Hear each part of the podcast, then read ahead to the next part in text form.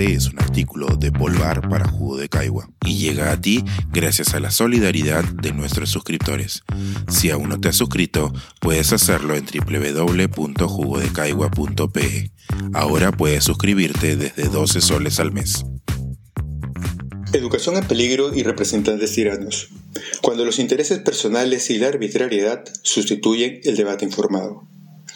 La educación superior tiene que dar pasos agigantados en la dirección correcta si quiere mantenerse vigente en un mundo hiperconectado, rápidamente cambiante y que afronta retos urgentes como la equidad o la sostenibilidad ambiental. Hoy, el Congreso actúa de espaldas a esta necesidad.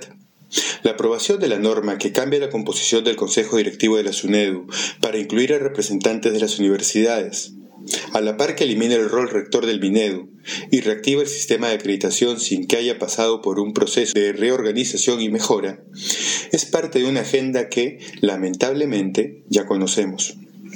Desde que existe la ley universitaria, muchos han sido los intentos de destruir a la SUNEDU.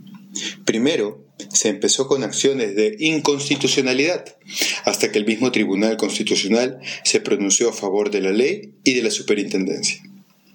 Luego, se ha cuestionado continuamente la existencia de esta institución, mientras se ha querido impulsar la creación de universidades públicas y colegios profesionales, o declarar de interés proyectos que no provienen de un análisis concienzudo de la situación que se pretende normar, sino del capricho de una mayoría congresal. No es un secreto para nadie el interés que hay en que la educación superior opere sin transparencia ni supervisión. La opacidad parece ser una garantía para el cumplimiento de fines subalternos distintos a la protección del derecho a la educación de miles de jóvenes y adultos. Por un lado, están las universidades privadas que funcionaban, incluso funcionan aún, como productoras en serie de profesionales que ostentan grados y títulos que no tienen sustento en sus habilidades reales en un terreno donde los estudiantes o sus padres no saben a ciencia cierta lo poco que vale su diploma hasta que buscan trabajo o quieren generar su propio emprendimiento, operar una universidad es un negocio fácil y muy lucrativo, una gran estafa. Por otro lado, la creación de universidades públicas es parte de la oferta populista para congraciarse con los electores. Es más fácil prometer que cumplir. Es más fácil crear una universidad que embarcarse sinceramente en la mejora de las universidades públicas existentes. Existen números que dan cuenta de que a partir de la creación de la SUNEDU y del rol rector del Ministerio de Educación, mejoraron la investigación y la docencia, dos de las misiones principales de la universidad. De hecho, este proceso de ordenamiento de la oferta universitaria permitió que la pandemia no nos golpee tan duro y que la educación pueda continuar. No repetiré los argumentos que sostienen la necesidad de un organismo supervisor, junto con un Minedu comprometido con el fomento de la educación superior, porque son conocidos. Para los que hemos seguido atentamente los continuos intentos por someter a la SUNEDU, nos queda claro que el debate no se ha centrado en cómo mejorar nuestra educación superior. El debate no ha atendido a las numerosas voces que, con argumentos, respaldan la existencia de una institución imparcial que vele por la calidad de la educación. La verdad es que el debate no existe, sino arbitrariedad.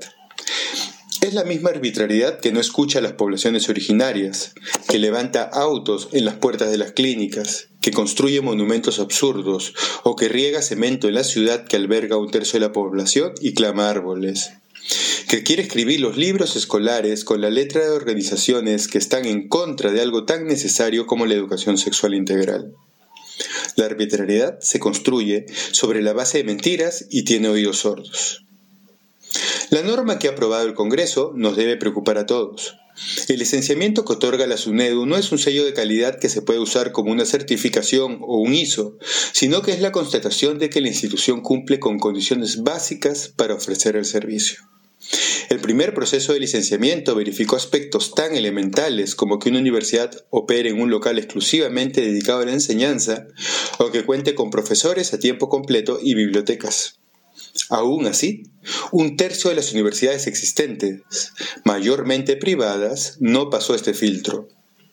Es sintomático del nivel que tienen las instituciones de educación superior en el país que se hagan tantísimos intentos desde diversos frentes para derrumbar a una institución que establece vallas mínimas. El escenario de cara al futuro es complicado, se podría decir incluso desalentador. Tenemos una mayoría congresal que exhibe con desparpajo su cinismo y falta de preparación. Tenemos además un ejecutivo conducido por un hijo de la mala educación, que ha desprestigiado la palabra de maestro de una manera deplorable, y un sector de educación encabezado por alguien que piensa que un presunto plagio, o dicho de otra forma, la falta de honestidad en la labor académica no es un asunto trascendental. Lamentablemente, estas no son excepciones en nuestra clase política. En este contexto, la reforma debe continuar a pesar de ellos. La apuesta por la mejora de la educación es algo en lo que debemos creer. Compromete el futuro de nuestros hijos e hijas, el bienestar de nuestra sociedad y la misma supervivencia del planeta. No es una tarea fácil, pero tampoco es algo que podemos ni queremos abandonar. Declarar este compromiso con la educación y actuar de manera coherente con él es lo que toca. Este es un artículo de Polvar para Jugo de Caigua y llega a ti gracias a la solidaridad de nuestros suscriptores. Si aún no te has suscrito, puedes hacerlo en www.jugodecaigua.pe. Ahora puedes suscribirte desde 12 soles al mes.